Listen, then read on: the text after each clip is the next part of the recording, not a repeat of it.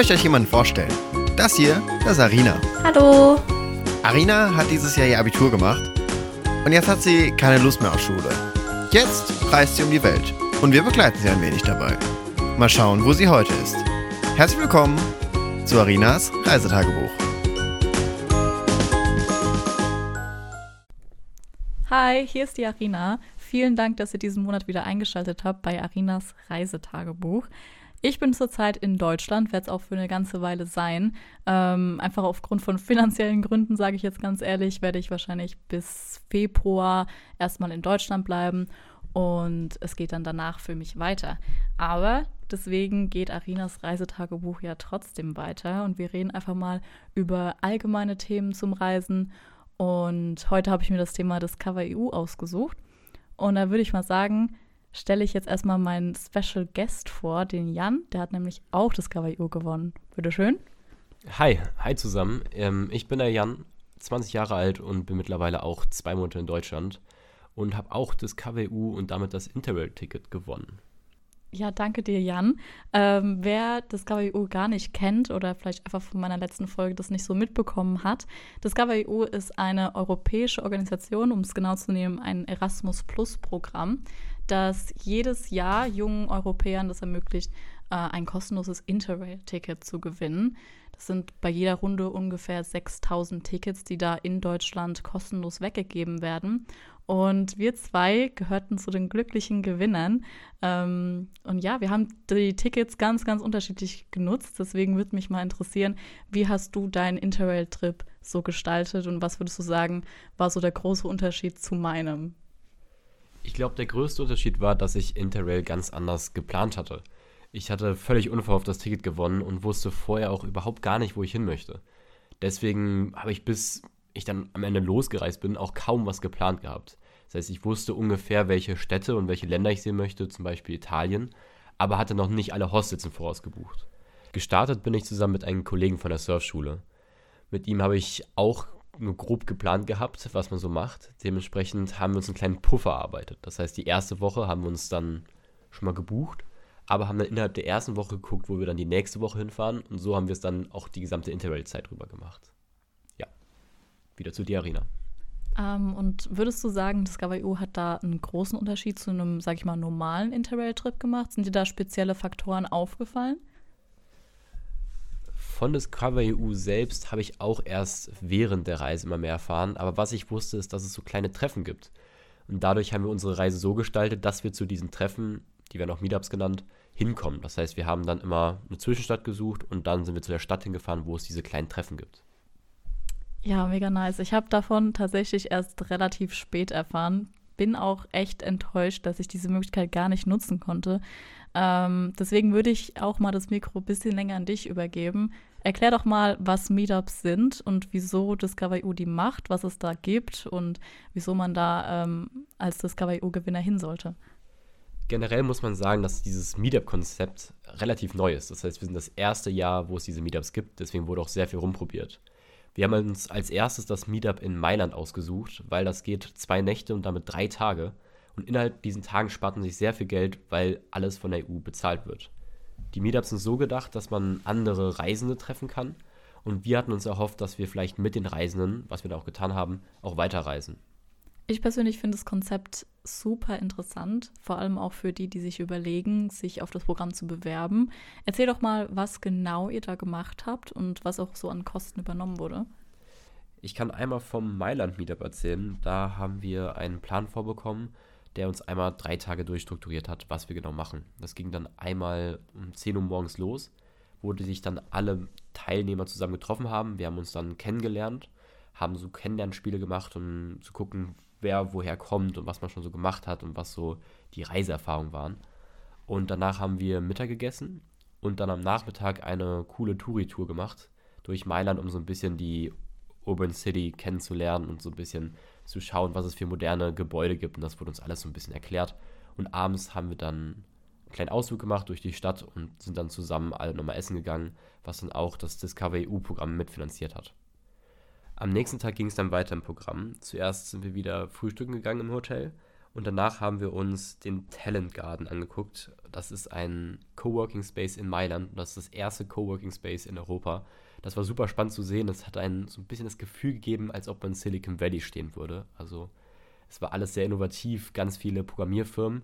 Hatte jetzt direkt gar nichts mit der Kultur von Italien und auch Mailand zu tun gehabt. Aber es war interessant, mal so ein bisschen Einblick reinzukriegen, weil wir auch eine gewisse Reife durch das KWU generieren sollten. Danach sind wir wieder ein bisschen durch Mailand gewandert und sind dann mit der gesamten Gruppe nochmal essen gegangen. Wir hatten dabei die ganze Zeit zwei Leute bei, die von das KWU das gesamte Meetup geleitet haben. Das heißt, wir sind sozusagen wie eine kleine Touri-Gruppe, denen die ganze Zeit hinterhergelaufen und die haben dann auch für uns die Restaurants ausgesucht. Nach dem Mittagessen sind wir dann wieder zurück zum Hotel gegangen und dadurch, dass die Meetups einen Mehrwert uns vermitteln sollten, ging es in diesem Meetup um Climate Change. Das heißt, wir haben dann nach dem Mittagessen so eine kleine Simulation durchgeführt. In der Simulation ging es darum, die 1,5 Grad Marke zu erreichen. Da musste man dann verschiedene Regler hin und her schrauben, wie zum Beispiel, dass man mehr Strom mit Atomkraftwerken produziert oder auch den Spritpreis in die Höhe treiben, damit einfach weniger Erdgas benutzt wird und damit der CO2-Ausstoß deutlich geringer wird. Letztendlich hat uns die Simulation gezeigt, dass wir momentan in einer Zeit sind, wo es echt schwierig wird, diese Marke zu erreichen, aber es nicht unmöglich ist. Vor allem war interessant zu sehen, dass zum Beispiel Bäume nicht so einen riesen Effekt haben auf den Klimawandel, wie zum Beispiel Erdgas oder auch Atomkraftwerke oder Kohlekraftwerke. Das ganze Ding ging dann zwei Stunden lang und ich muss zugeben, es war schon spannend. Andererseits, wir waren zu dem Zeitpunkt sehr müde, weil wir schon den ganzen Tag unterwegs waren und wie es auch in Mailand ist, man war natürlich am Vortag auch ein bisschen feiern. Zum Abend hin sind wir dann mit der gesamten Meetup-Gruppe wieder zusammen essen gegangen. Es war wieder richtig cool, weil man sich austauschen konnte und wieder ganz viele andere Stories gehört hat von anderen Leuten, die gerade am Reisen sind. Es war vor allem witzig zu sehen, dass vor allem unser Meetup sehr viele Belgier da waren, aber es waren natürlich wie überall auch wieder Deutsche dabei. Das heißt, man hat sich zum Teil auch wieder auf Deutsch unterhalten, aber selbst die Deutschen haben das Beste gegeben, dass wir auch unter den Deutschen hauptsächlich auf Englisch kommunizieren. Ja, was ich jetzt eigentlich total überraschend fand und auch davor nicht so wirklich wusste, was mir nicht so bewusst war, ist, dass das GovIO vor allem durch die Meetups ja auch einen riesigen Bildungsauftrag erfüllt, oder? Ja, das stimmt. Also das KWU hat ja auch das Motto Expand your comfort zone and explore different cultures. Das heißt, die versuchen auch durch die Meetups die Kultur sehr nahe zu bringen. Um so einen kleinen Vergleich zu kriegen, ich habe auch das Meetup äh, in Prag mitgenommen und das war eine ganze Ecke anders aufgebaut. Das war nicht ganz so, sag ich mal, fest strukturiert. Das heißt, man hatte auch ein bisschen Freizeit, um selbst mal durch die Stadt zu gehen, weil ich cool fand. Und die haben auch da wieder versucht, die Kultur nahezubringen. In Italien haben wir auch mal probiert, in sehr klassische Restaurants zu gehen. Das heißt, es war jetzt nicht irgendeine Burgerkette, sondern wir sind wirklich in italienische Restaurants gegangen, die sehr urig waren. Und dasselbe haben die Leute auch in Prag probiert. Das heißt, in Prag haben wir dann traditionelles Essen zusammen gegessen und natürlich versucht, äh, die Kultur so viel wie möglich zu erforschen, zusammen als Gruppe. Und die Leute, die das organisieren und auch uns da rumgeführt haben in den Städten, die kommen alle aus den Ländern und auch aus den Städten selbst. Also in Mailand zum Beispiel hatten wir eine Italienerin und Italiener. Das heißt, die wussten auch, wo alles ist, kannten sich aus und konnten was von der Kultur direkt von sich selbst auch mitbringen. Und dasselbe hatten wir auch in Prag. Und dementsprechend würde ich sagen, das stimmt. Das ist ein riesiger Bildungsauftrag. Was du jetzt auch gesagt hast, vor allem das Essen finde ich ja, ist ein riesiger Wert beim Reisen. Also das habe ich in meiner letzten Folge schon mal angesprochen. Als ich in Florenz war, habe ich zum ersten Mal den Ausdruck Liebe geht durch den Magen so richtig verstanden. Und ich finde das super cool, dass die ähm, ja euch in lokale Restaurants quasi mitgenommen haben und es dann, ich denke mal, auch dementsprechend bezahlt haben, oder? Ähm, dazu muss man sagen, in Mailand wurden uns die Essens alle bezahlt. Aber dadurch, dass wir in Prag ein bisschen mehr Zeit zwischen all den Events hatten, mussten wir uns dann selbst um Mittagessen zum Beispiel mhm. kümmern. Also ist nicht überall alles umsonst dann, aber es kommt aus Meetup an. Da muss man auch immer gucken und nachlesen, was alles frei ist, weil ich glaube, das ist nicht bei jedem Meetup klargestellt, wie lange das geht, äh, ob alle Übernachtungen bezahlt werden und was alles im Essen bezahlt wird. Ja, generell, ich glaube, diese Meetups können einfach eine extreme Erleichterung finanziell sein für Reisende. Ähm, ich weiß nicht, ob du dich noch erinnern kannst, aber als ich in Budapest war, hatte ich ja teilweise ein Tagesbudget von irgendwie sieben Euro oder so, ja. ähm, weil ich halt davor zu viel Geld ausgegeben habe. Und dann sind halt so zwei, drei Tage, wo einem die Unterkunft oder auch mal ein, zwei Mahlzeiten bezahlt werden, doch echt eine mega Erleichterung für uns war es auch eine mega Erleichterung in der Planung, weil wir dann derzeit uns zurücklegen konnten und einfach nochmal neu suchen konnten, wo wir hinwollen. Und wie ich am Anfang schon erwähnt hatte, man konnte sich austauschen. Das heißt, man hat dann alle Tipps reingeholt. Und zum Beispiel in Prag habe ich dann auch den Tipp bekommen, später dann nach äh, Budapest weiterzufahren. Und beim ersten Meetup habe ich auch den Tipp bekommen, dass man vielleicht fliegen kann. Ja, genau. Und da werde ich jetzt mal ein bisschen mehr drüber erzählen, denn obwohl Jan mich darauf hingewiesen hat beim Reisen, also ich wusste das auch nicht. Ähm, also, falls ihr es gemerkt habt, ich war nicht sehr gut informiert zu der ganzen Discover EU-Sache. Ich habe gedacht, das ist das kostenlose Interrail-Ticket und das war's. Aber da steckt halt viel, viel mehr dahinter. Und unter anderem eben die Flüge, die bezahlt werden. Ich glaube, Jan hat es vorhin schon erwähnt, ähm, welche Ziele da so gecovert werden, aber halt vor allem die europäischen Inseln, also sowas wie Malta oder, oder Irland oder Zypern. Ähm, und in meinem Fall wollte ich eigentlich nach Zypern, habe dann ganz easy eine E-Mail geschrieben an Discover EU, musste mich nicht mal großartig vorstellen, sondern die hatten halt meine E-Mail-Adresse so im System schon, denke ich, ähm, und habe dann halt gesagt, hey, ich würde gerne nach Zypern und habe den einen Flug quasi vorgeschlagen, beziehungsweise die zwei Flüge. Ähm, das hat dann leider nicht funktioniert, denn auch das KWO hat seine Budgetgrenzen und das war dann wohl etwas zu kurzfristig. Aber ich wurde ganz freundlich darauf hingewiesen, dass ich doch trotzdem gerne nach Malta oder Irland fliegen könnte. Und Malta hat sich dann gar nicht so schlecht angehört. Also habe ich mir wieder zwei Flüge ausgesucht. Ähm, habe dann zusammen mit der lieben Dame von Discover EU ähm, bisschen ja, rumprobiert, was da am besten passt, was von den Uhrzeiten am besten passt ähm, und konnte dann kostenlos nach Malta fliegen. Und das war wirklich, also ähm, so spendabel. Ich war da so, so dankbar für, weil das halt sonst überhaupt nicht in mein Budget gepasst hat und ich einfach nochmal eine ganz andere Kultur und einen ganz anderen, ja, ein ganz anderes Ziel, als eigentlich äh, bei mir vorher im Plan war, kennenlernen durfte. Ähm, in Malta war es auch super warm für was war es, Oktober, ja. Also ich konnte da ganz easy mit Top rumlaufen. Hier in Aachen ist es jetzt bitterkalt. Ähm, der Rückflug war dann genauso unbürokratisch wie auch der Hinflug. Also ich habe da einfach eine PDF bekommen ähm, per E-Mail und da waren meine Tickets drin. Ich musste nicht großartig noch irgendwelche Daten angeben, weil die halt schon alles von mir hatten, ähm, noch von der Anmeldung. Also das war alles super easy. Ähm, ja, war da die Anmeldung zu den Meetups irgendwie anders? Also war das mehr als nur eine E-Mail? Ähm, bei den Meetups selbst musste man über die Discover-EU-Seite alles organisieren und auch sich anmelden. Die Discover-EU-Seite war da so aufgebaut, dass man eine große Karte hatte von der EU und dann konnte man über so Punkte draufdrücken, wo man hin möchte. Das heißt, es war dann so ein ganz großer Punkt äh, mitten in Europa und dann hat man da drauf geklickt und hat gesehen, ah, okay, das ist ein Meetup in Deutschland, ein Meetup in Frankreich und eins in Italien. Und dann konnte man darüber gucken, wo die Meetups sind. Und wenn man dann nochmal drauf geklickt hat, ist dann einmal das Datum aufgeploppt und dann konnte man auch gucken, okay, wann sind die Meetups. Wenn man dann nochmal drauf geklickt hat, ist man dann zu der Meetup-Seite gekommen und dann hat jedes Meetup selber einen Text geschrieben, was so gemacht wird, was so die Planung ist und wie lange das geht und vor allem auch, was alles dazugehört. Also ob man sich um eine Unterkunft kümmern muss oder ob die auch bezahlt wird, was in den meisten Fällen auch der Fall war. Und dann war unten ein kleiner Registration-Button und da konnte man sich dann darüber registrieren. Und dann gab es dann natürlich auch noch eine Deadline, das war immer meistens so ein bis zwei Wochen vorher, wobei ich den Tipp geben kann, dieses Jahr waren die meisten Meetups nicht komplett voll. Das heißt, man konnte selbst nach der Deadline nochmal eine Mail schreiben, ganz freundlich und fragen, kann ich noch mit teilhaben?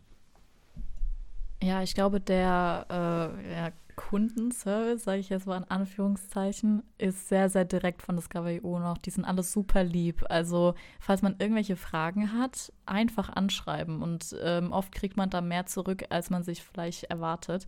Ähm, jetzt nicht nur wie bei den Meetups, sondern auch bei den Flügen habe ich die Erfahrung gemacht, dass die da mega flexibel sind. Die haben zwar auch äh, wie ich schon erwähnt hatte, ihre Grenzen, vor allem mit dem Budget. Aber ansonsten ist dieser ähm, ja, Service, sage ich jetzt mal, ähm, wirklich super schnell. Und ja, also es war wirklich eigentlich ausschließlich eine gute Erfahrung für mich. War das bei dir genauso? Hast du noch mal den Service irgendwie für was anderes benutzt, außer Meetups? Ähm, ich kann einmal bei mir erzählen, wie es bei mir an den Flügeln war. Nämlich, mir wurde beim ersten Meetup erst davon erzählt, dass es hier Flüge gibt, von einem sehr, sehr netten ähm, polnischen Pärchen. Und ich habe relativ spät in meiner Reise mich erst dazu entschieden, noch dieses Meetup dran zu hängen, weil ich eigentlich geplant hatte, drei Wochen Interrail zu machen, habe am Ende dann sogar fast über einen Monat das Interrail-Ticket genutzt, über dann auch die Flüge. Das heißt, ich habe das, das Flugticket auch erst eine Woche vorher bestellt gehabt und hatte auch schon ein bisschen Sorge, dass es nicht passt und habe gar nicht damit gerechnet, dass ich überhaupt eine Antwort kriege. Und ich habe relativ schnell eine Antwort gekriegt, direkt am nächsten Tag. Ich musste dann zwar auf dem Rückflug über München dann nach Hause fliegen, trotzdem habe ich es noch geschafft, diesen, dieses Flugticket zu kriegen. Und das Coole war sogar direkt mit einer Freundin, die ich dann da in Prag getroffen hatte. Ähm, und das ist optimal und fehlerfrei gelaufen. Ja, also ähm, ich finde die verschiedenen Erfahrungen, die die Leute, die wir so getroffen haben, in das KWO gemacht haben, ähm, echt krass. Also die meisten, die ich getroffen habe, haben nichts davon gewusst, dass es das alles überhaupt gibt. Die haben nichts von den Meetups gewusst, nichts von den Flügen.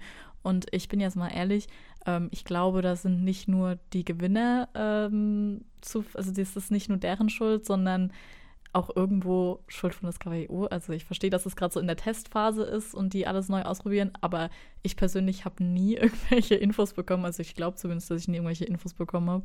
Und auch die Webseite ist ein bisschen unübersichtlich. Ich hatte das Glück, dass in meinem Mail-Verteiler irgendwann eine Mail aufgeploppt ist, die einen so ein bisschen Hilfe gegeben hat, wo man überall hin möchte. Und dann stand da auch unter einem von vielen Punkten der Punkt, nehmen Sie doch bitte bei Meetups teil, dann können Sie auch andere Reisende treffen. Darüber bin ich dann auf die Website gekommen und dann auch auf diese Karte mit den einzelnen Meetups. Ich kann aber generell jedem empfehlen, auf die Discover EU-Website vorher zu gehen und einmal zu gucken, was man so machen kann, weil die auch Vorschläge zu verschiedenen Reiserouten haben. Das heißt, man kann nicht nur die Meetups da raussuchen, sondern man findet Informationen über Reiserouten, die man nehmen kann, über verschiedene Tourismusattraktionen, über Orte, wo man vielleicht auch Rabatte kriegt und auch über die Facebook-Gruppe von DiscoverEU, worüber man auch andere Leute wieder treffen kann. Man kann sich verabreden und man kann posten, wo man gerade ist und darüber dann noch mehr Reisende kennenlernen. Ja, wie man vielleicht merkt, ist das EU zu was wirklich sehr Digitalem geworden, sage ich mal. Also ähm, Interrail an sich hat sich ja total verändert. Das ist ja eigentlich ein altes Programm.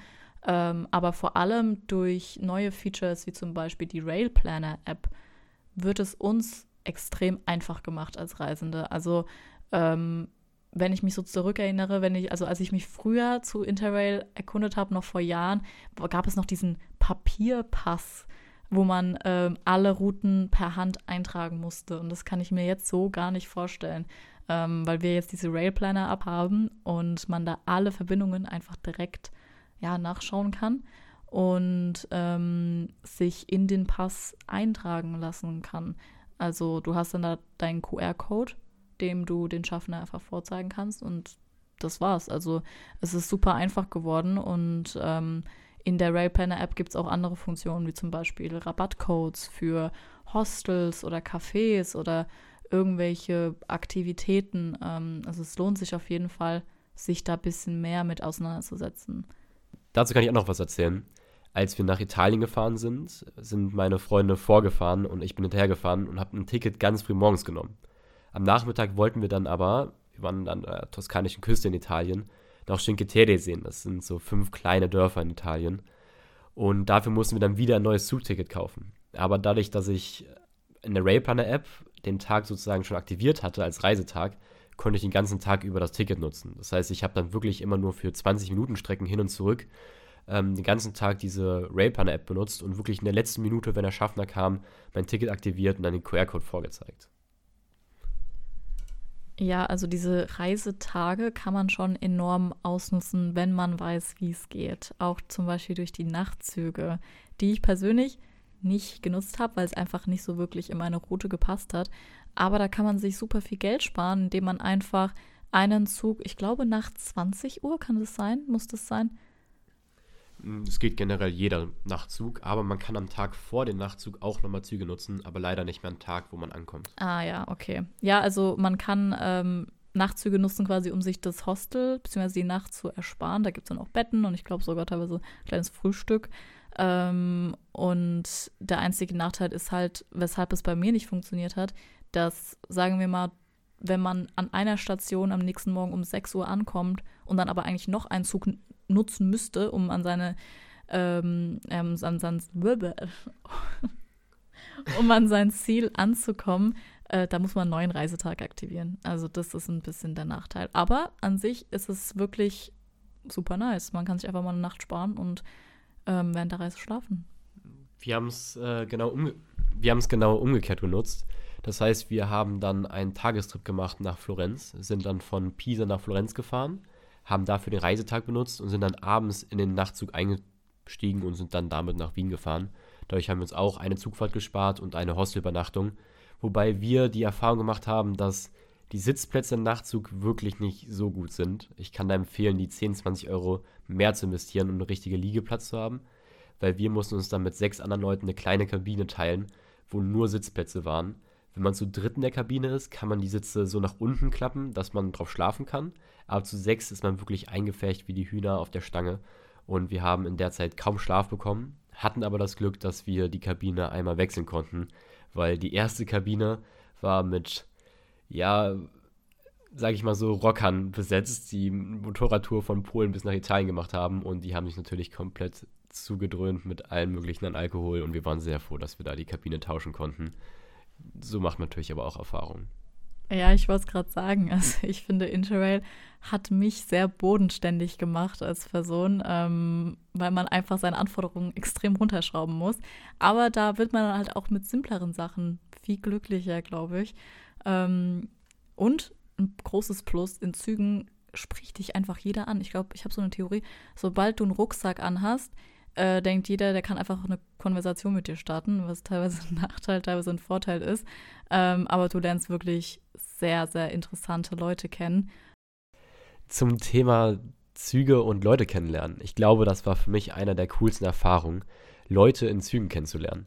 Man hatte dadurch einen riesen Vorteil. Man ist zu einer Stadt hingefahren, zum Beispiel in meinem Fall nach äh, Wien und dann habe ich im Zug nach Wien Leute kennengelernt, die in Wien wohnen und gerade zur Zeit zurückgependelt sind. Und die konnten mir dann ganz viel über Wien erzählen. Und ich glaube, man kann kaum bessere Erfahrungen machen, als wenn man zu den Orten hingeht, die einem empfohlen werden von den Leuten, die da leben. Und für mich war das ein Riesenvorteil, weil dadurch habe ich mir sehr viel Googeln erspart und sehr viel Tipps lesen ähm, und habe einfach das gemacht, was die Leute mir vorgeschlagen haben. Und vor allem habe ich so Ecken kennengelernt, die man, glaube ich, sonst nicht kennenlernen würde. Denselben Effekt hatte ich auch auf dem Weg nach Budapest. Da habe ich ein, eine Familie aus Ungarn kennengelernt und einen Typ, der in Ungarn programmiert und Englisch und Ungarisch sprechen konnte. Und er hat sogar dann teilweise dazwischen übersetzt, um mir dann Tipps zu geben, wo man hingeht, was es zu sehen gibt, was man so benutzen kann an Bahnen und Bussen und vor allem, was es so für kleine Secret-Tipps gibt. Also, wo man so hinkommen kann und wie man vielleicht seinen Tag vielleicht ein bisschen besser gestaltet. Ja, also allgemein stimme ich auf jeden Fall Jan dazu, dass es total cool ist, wenn man so Tipps von den Locals ein bisschen sammeln kann. Ähm, hatte auch dieselbe Erfahrung mit Budapest. Ich kannte dann durch meine Zugreisen zwei Leute, die tatsächlich in Budapest gelebt haben und mir auch voll viel empfehlen konnten.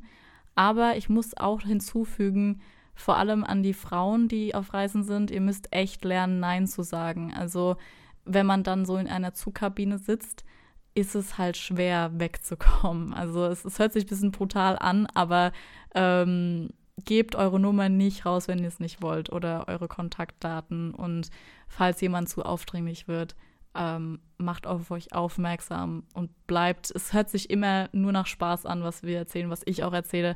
Aber man muss echt aufpassen, dass man halt auch sicher unterwegs ist. Also das möchte ich jetzt einfach mal hinzufügen, auch wenn es klar den Spaß ein bisschen ruiniert zum Thema Aufpassen. Ich natürlich als Junge hatte es da ein bisschen leichter, aber vor allem auch in der Discover-EU-Gruppe hat man viel darüber gelesen, wie Leute dann ähm, von anderen Leuten dann ausgeraubt wurde und andere Sachen. Deswegen kann ich euch wirklich nur empfehlen, überall Namen drauf zu schreiben. Ich habe äh, zu Interrail-Zeiten dann ein AirTag versteckt, das ist ein kleiner Tracker von Apple in meinen Rucksack, sodass, wenn er geklaut wird, ich ihn nochmal tracken kann. Und was vor allem wichtig ist, wenn ihr so eine Kabine geht, zum Beispiel in Nachtzügen, guckt wirklich, dass ihr die Leute da kennt. Also wenn es noch Tag ist und noch nicht alle schlafen, redet mit den Leuten, weil dann lernt ihr die schon mal kennen, ihr baut so ein gewisses Vertrauen auf. Wir haben eine Story in Budapest kennengelernt von einem Mädel, die ist dann, glaube ich, ein paar Tage in denselben Klamotten noch gereist, weil bei ihr ist es wirklich passiert, dass ihr Rucksack im Nachtzug geklaut wurde. Das Böse, aber auch Witzige an der Story war, dass am Ende der Typ, der gegenüber ihr saß, sogar dabei geholfen hatte. Das heißt, in dem Fall wusste der Typ gegenüber nicht, dass das Gepäck von ihr ist. Und irgendwann in der Fahrt, wo sie geschlafen hatte, ist jemand reingekommen und hat gesagt, ich brauche mein Gepäck ganz schnell, weil ich einen anderen Zug muss. Können Sie mir helfen, das Gepäck rauszutragen? Das heißt, der Typ, der die ganze Zeit wach war gegenüber von ihr, hat dann dem Dieb dabei geholfen, das Material zu klauen, das ganze Gepäck und damit ist dann auch der Rucksack relativ schnell futsch. Deswegen kann ich nur empfehlen, wenn ihr Nachtzügen sitzt, wirklich gucken, dass ihr den Leuten vertrauen könnt, ein bisschen quatschen und vielleicht lernt ihr auch so Leute kennen. Ja, und wenn wir jetzt schon bei Sicherheitstipps sind, wir wollen uns natürlich nicht auf ein paar Themen beschränken. Ähm, was ich gemacht habe, was ich auch echt empfehlen kann, bevor ich angefangen habe ähm, zu verreisen, ich habe an meine Mutter alle Kontaktdaten von den ganzen Hostels ähm, weitergegeben. Also ich habe den Namen aufgeschrieben, die Telefonnummer, den Standort, dass sie immer wusste, wo ich gerade bin und wo ich die Nacht verbringe. Und weil meine Mutter nicht die Beste in Englisch ist, sowas, so weit muss man halt auch denken, ne, habe ich noch meine Mutter, also an, an eine Freundin von mir quasi ähm, weitergeleitet, dass dann meine Freundin im Notfall übersetzen könnte. Also wirklich, ich habe so weit gedacht und ich glaube, ähm, wenn man sowas ja vorher schon mal vorbereitet hat, fühlt man sich ein bisschen sicherer. Kann man natürlich nur machen, mh, hm, wenn man schon alles vorher geplant hat. Ansonsten bitte einfach irgendjemandem immer schreiben, wo ihr hinfahrt, wo ihr gerade seid und vielleicht versuchen, wenn ihr Social Media oder sowas benutzt, nicht immer direkt zu posten, wo ihr seid, wenn ihr noch gerade an diesem Ort seid. Ähm, ich habe mich oft nicht daran gehalten, leider. Aber so im Nachhinein, ich glaube, es wäre schlauer gewesen. Man weiß nie, wer da so zuschaut. Man muss auch dazu sagen, dass Europa generell von allen Reiseorten mit einer der sichersten ist. Das heißt, es kann zwar immer was passieren, aber es ist sehr, sehr unwahrscheinlich. Ich kann aber auch generell immer empfehlen, wenn ihr einen Travel Buddy habt, mit dem ihr reist, immer die Nummer zum Beispiel von den Travel Buddy an die Eltern weiterzugeben. In meinem Fall war es einmal so, dass meine Eltern mich nicht erreichen konnten und ich habe natürlich nicht so weit vorausgeplant. Das heißt, meine Mutter hat dann ein bisschen geguckt, wo ich bin, aber das Handy war leer. Das heißt, man konnte nicht gucken, wo ich bin über diese Familiensachen. Weißt du, was ich meine? Es Nein. gibt, es gibt von Apple, kleiner Ausflug, es gibt von Apple so Funktionen, dass man seinen Standort scheren kann. Das habe ich dann über Interrail gemacht, über die Wo ist-Funktion. Das heißt, Freunde und Familie konnten sozusagen dauerhaft gucken, wenn ich mich nicht gemeldet habe, wo ich gerade bin. Und das ist natürlich dann, dann ausgefallen, als mein Handy komplett leer war. Und ich hatte noch nicht angegeben, wer mein Reisebuddy ist und äh, wo die Nummer ist von dem. Und dementsprechend Dementsprechend konnte mich meine Mutter dann in dem Fall nicht erreichen und musste ein bisschen rumtelefonieren. Äh, Im Nachhinein natürlich habe ich dann die Nummer weitergegeben, sodass, wenn ich nicht erreichbar war, mein Travel Buddy erreichbar ist. Ja, also ich finde Sicherheit vor allem, vor allem, wenn man alleine und vor allem, vor allem, wenn man alleine als Frau unterwegs ist, ist wirklich das A und O. Also vernachlässigt dieses Thema nicht. Ähm, ich habe mich noch nie unsicher gefühlt, auch in den Großstädten, außer Valletta, also Malta. Aber das ist eine andere Geschichte. äh, sonst habe ich mich wirklich immer sicher gefühlt. Aber genauso wie zu Hause, achtet darauf, dass ihr vor allem nachts nicht allein unterwegs seid. Nehmt euch jemanden mit und vertraut auch den Leuten nicht so schnell. Das habe ich auch gemerkt. Ähm, beim Reisen tendieren die Leute dazu, den anderen super schnell zu vertrauen. Also ich habe so oft mitbekommen, wie nach fünf Minuten Gespräch schon die andere Person gesagt hat, ey, du kannst mich doch mal bei mir zu Hause besuchen, so. Ich, weiß nicht. Also ähm, ich finde das wirklich sehr, sehr mutig. Ähm, aber allgemein, ich habe sehr viel gelernt. Also wie man auf sich aufpasst, wie man sich orientiert. Und es klingt alles immer kompliziert. Und ich habe auch selbst so viele Videos und Podcasts dazu gehört, wie man am besten seine Reise organisiert, wie man von Ort zu Ort kommt. Aber im Prinzip, sobald du da bist, musst du halt irgendwie rausfinden, wie es funktioniert. Du hast dann keine andere Wahl. Also, wenn du am Bahnhof stehst und nicht weißt, wie du dich hier zurechtfinden sollst, wo dein Gleis ist, wie das mit den Tickets funktioniert, hast du halt einfach keine andere Wahl, als es irgendwie rauszufinden. Und es klingt ein bisschen brutal, aber so habe ich die meisten Erfahrungen gemacht. Und ähm, jetzt habe ich auch einfach nicht so viel Angst, irgendwo hinzugehen. Also vor kurzem hatte mich ein Kumpel, den ich in Nizza kennengelernt hatte, ganz spontan gefragt, ob ich nicht einfach mal kurz nach Prag kommen möchte. Und ich glaube, mein älteres Ich hätte sich gedacht, boah, das ist voll viel organisieren, man muss sich da erstmal zurechtfinden, bla bla bla. Aber ich habe dann halt einfach mal mein Hostel gebucht, meinen Zug gebucht und dann ging es ab. Und ich glaube, diese Spontanität muss man auch erst, also müssen zumindest die meisten Leute erstmal lernen. Ähm, ich finde es mega cool. Hast du sowas auch erlebt? Ich kann von mir behaupten, dass ich, glaube ich, von Anfang an schon ein relativ spontaner Mensch war. ähm, aber vor allem die Freiheit in Interrail noch spontaner zu sein durch dieses Ticket und man sich keine Sorgen machen muss, immer ein neues Zugticket zu kaufen, war nochmal ein anderes Level von Spontanität. Vor allem in Prag habe ich das gemerkt. Ähm, ich hatte in Prag auch ein Meetup gehabt und wir wollten eigentlich nur einen Tag länger bleiben, um halt einen Puffer zu haben, um die nächsten Stops uns aussuchen zu können. Und am Ende bin ich in Prag sogar sieben Tage geblieben. Das heißt, ich bin jeden Tag aufgestanden, bin zur Rezeption im Hostel gegangen, habe gesagt, ich möchte gerne noch etwas länger bleiben und habe dann jeden Tag wieder einen Tag mehr gebucht, einfach weil ich Prag wunderschön fand. Ich konnte nicht genug von Prag kriegen, wollte noch ein bisschen was sehen und vor allem die Leute, die ich da getroffen habe, ähm, mit denen wollte ich einfach noch ein bisschen länger Zeit verbringen. Und später dann hatte ich da am Ende von Prag den sieben Tagen immer noch keinen Plan, wo ich danach weiter möchte und habe dann relativ spontan Budapest geplant und dann ganz klassisch per Insta und telefonieren mit einer Freundin, die ich zuvor in Prag getroffen habe, dann den Malta-Flug nach Malta organisiert. Also Spontanität und Interrail sind zwei Sachen, die man lernen sollte und wenn man es gelernt hat, fühlt man sich sehr, sehr frei in dem, was man tut. Zum Thema Lernen, man lernt nie aus. Also ich habe auch von Jüngeren teilweise so viel gelernt. Ein ganz gutes Beispiel ist eine aus Kanada, die ist gerade frisch 18 geworden und hat einen drei Monate Trip durch Europa gemacht. Also Respekt an der Stelle. Ich habe so, so viel von ihr mitnehmen können. Ähm, und auch von dem, mit dem ich mich dann in Prag wieder getroffen habe, wie ich vorhin erwähnt hatte. Äh, der war auch aus Amerika, was ich generell echt respektabel finde. Also hier in Europa hatte ich wenigstens noch das Gefühl, okay, falls was ist, ist es halt wirklich so ein ja, maximal 100 Euro Flug entfernt nach Hause. Äh, aber die waren in einem ganz anderen Kontinent. Also da muss man echt noch mal mehr mitnehmen.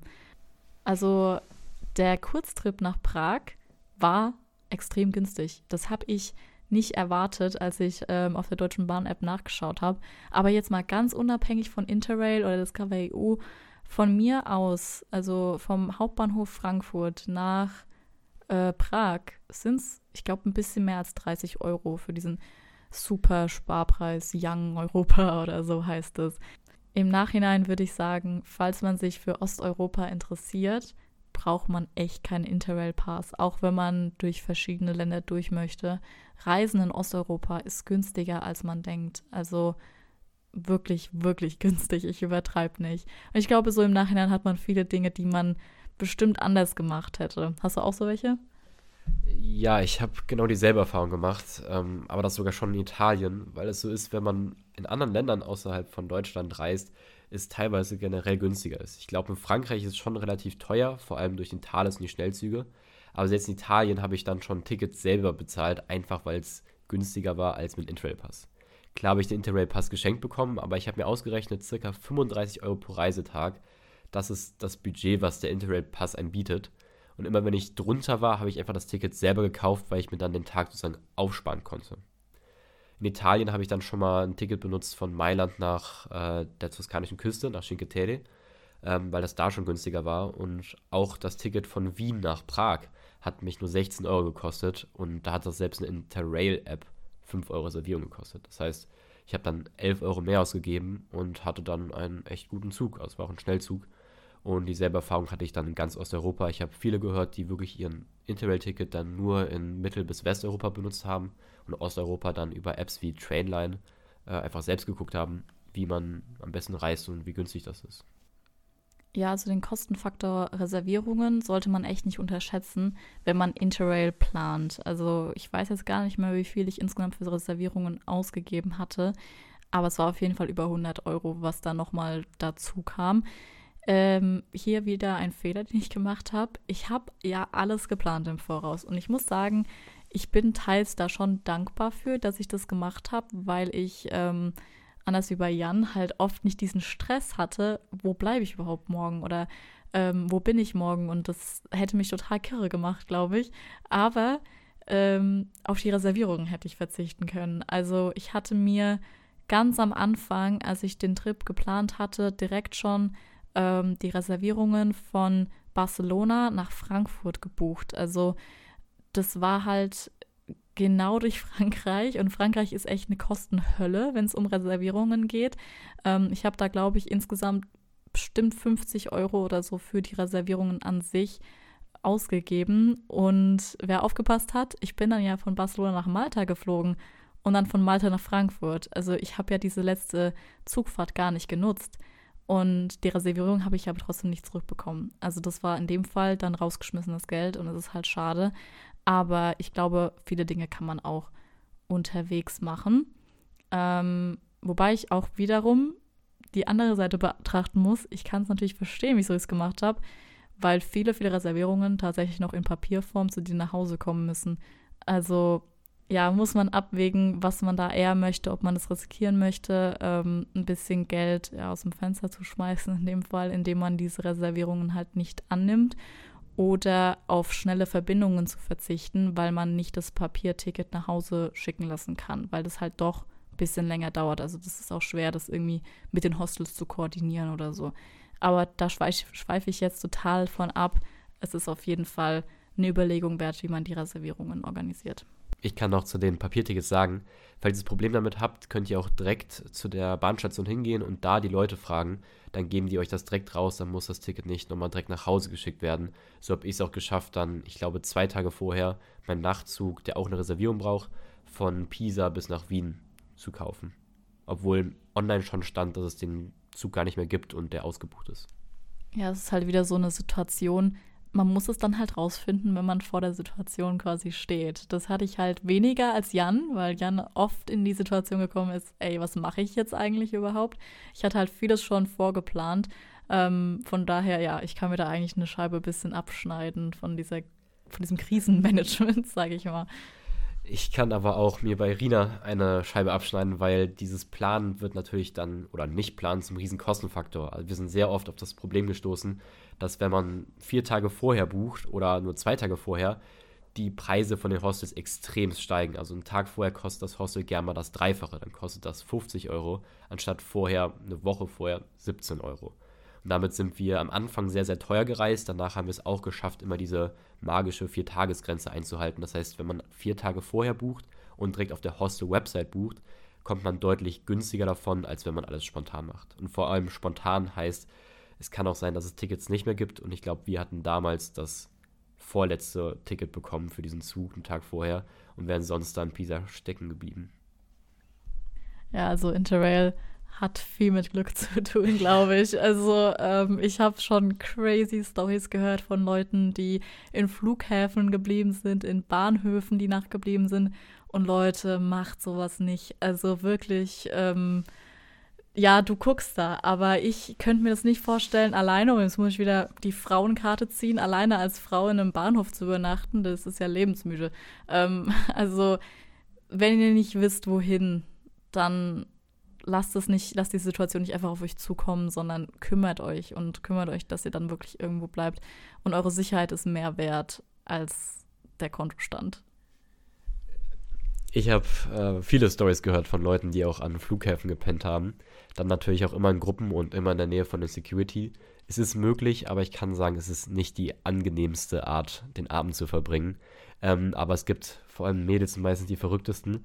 auch Stories, die wirklich dann an irgendeinem Bahnhof gepennt haben, irgendein Kaff und ähm, es ist unglaublich, was alles geht. Aber wie Arina schon gesagt hat, die Sicherheit geht eigentlich vor. Ja, und ähm, nutzt auch die Kontakte, die ihr macht. Also es ist so wertvoll, überall auf der Welt Leute zu kennen. Ich kann von mir behaupten, wenn ich jetzt, keine Ahnung, nach San Francisco will oder New York oder Sydney oder sogar Kapstadt, dann kenne ich da jemanden. Und das ist eigentlich echt crazy. Und ähm, beim Reisen versteht auch jeder deine Situation. Also wenn du die dann anschreibst und sagst, ey, kann ich vielleicht eine Nacht bei dir bleiben, dann ist es nicht schlimm und dann muss man sich das halt mal trauen. Wie gesagt, ist immer noch besser, als dann die Nacht irgendwo, keine Ahnung, da wo der Pfeffer wächst, zu verbringen. Ähm, die Leute, die man beim Reisen trifft, sind sehr, sehr verständnisvoll. Da kann ich auch nur zustimmen. Also immer die Leute und Kontakte nutzen und die meisten sind sehr, sehr freundlich und sehr, sehr zuvorkommend. Nochmal zu Reiserouten man hat schon rausgehört, dass ich mit nicht ganz so viel Plan rangegangen bin wie Arena. Und dann würde mir jemand die Frage stellen, würde ich es nochmal so machen, würde ich sagen, ganz klar nein. Der Kostenfaktor war einfach deutlich höher in den ersten Wochen, wo wir sehr spontan unsere Unterkünfte geplant haben. Und im Nachhinein hätte ich auch die Route ganz anders gemacht. Ich wusste vor Interrail nicht ganz, wohin ich möchte, deswegen war es völlig okay, so wie ich es gemacht habe. Und ich bin so go with the flow mit den Leuten mitgereist. Aber mit dem Wissen, dass ich ein Flugticket habe und dadurch ja theoretisch zwei Travel-Tage geschenkt kriege, hätte ich eine ganz andere Route genommen. Zum Beispiel, ich wäre von Köln bis nach Malta geflogen, hätte damit den kompletten Hinweg mir gespart und von Malta nach Istanbul. Dann wäre ich ganz, ganz unten rechts von Europa und könnte mich von Istanbul über Sofia und die anderen Hauptstädte hocharbeiten und hätte eine sehr, sehr große und weite Route, in der ich dann aus sieben Travel-Tagen neun gemacht habe. Und mit ein bisschen mehr Vorstellungskraft habe ich mir überlegt, man kann sogar die Route noch mehr anpassen. Auch wenn ich nicht weiß, ob das ganz regelkonform ist, das Flugticket ist komplett unabhängig vom Interrail-Ticket. Bedeutet, wenn ihr erst fliegt, aktiviert ihr das Interrail-Ticket gar nicht. Das heißt, ich würde dann von Malta nach Istanbul fliegen und hätte dann noch gar nicht mein Interrail-Pass angefangen. Und wie wir schon eben erwähnt haben, kostet das Reisen in Osteuropa relativ wenig. Das heißt, ihr könntet euch theoretisch bis Wien komplett hocharbeiten, monatlang, ohne das Interrail-Ticket anzufangen und könntet dann weiter vom Mittel- und Osteuropa nach Westeuropa mit dem Interrail-Ticket fahren. Das heißt, ihr könntet aus einem sieben, sieben Tage, ja, ihr könntet aus einem sieben Tage Interrail-Ticket ein, sag ich mal, unendlich viele Tage Interrail-Ticket machen und das über zwei Monate. Ja, wie ihr seht, der Jan hat die ganzen Tipps und Tricks, die ich alle nicht kannte. Ähm, deswegen vielen lieben Dank, dass du mich heute begleitet hast bei dieser Sendung und danke, dass ich hier in Aachen bleiben durfte, auch wenn es sehr kalt ist. Ich halte es aus. Vielen lieben Dank. Hast noch irgendwelche letzten Worte? Vielen, vielen lieben Dank für die Einladung und äh, ich sage eine toi toi toi an alle Reisenden und viel Spaß bei euren nächsten Abenteuer. Jawohl, und da sage ich jetzt, falls ihr zwischen dem 1. Januar 2004 und dem 31. Dezember 2004 geboren seid, bitte, bitte, bitte bewerbt euch auf die nächste Runde des KWU. Es hört sich an, als wäre es schwer, da reinzukommen, weil es ja nur in Anführungszeichen 6000 Tickets sind.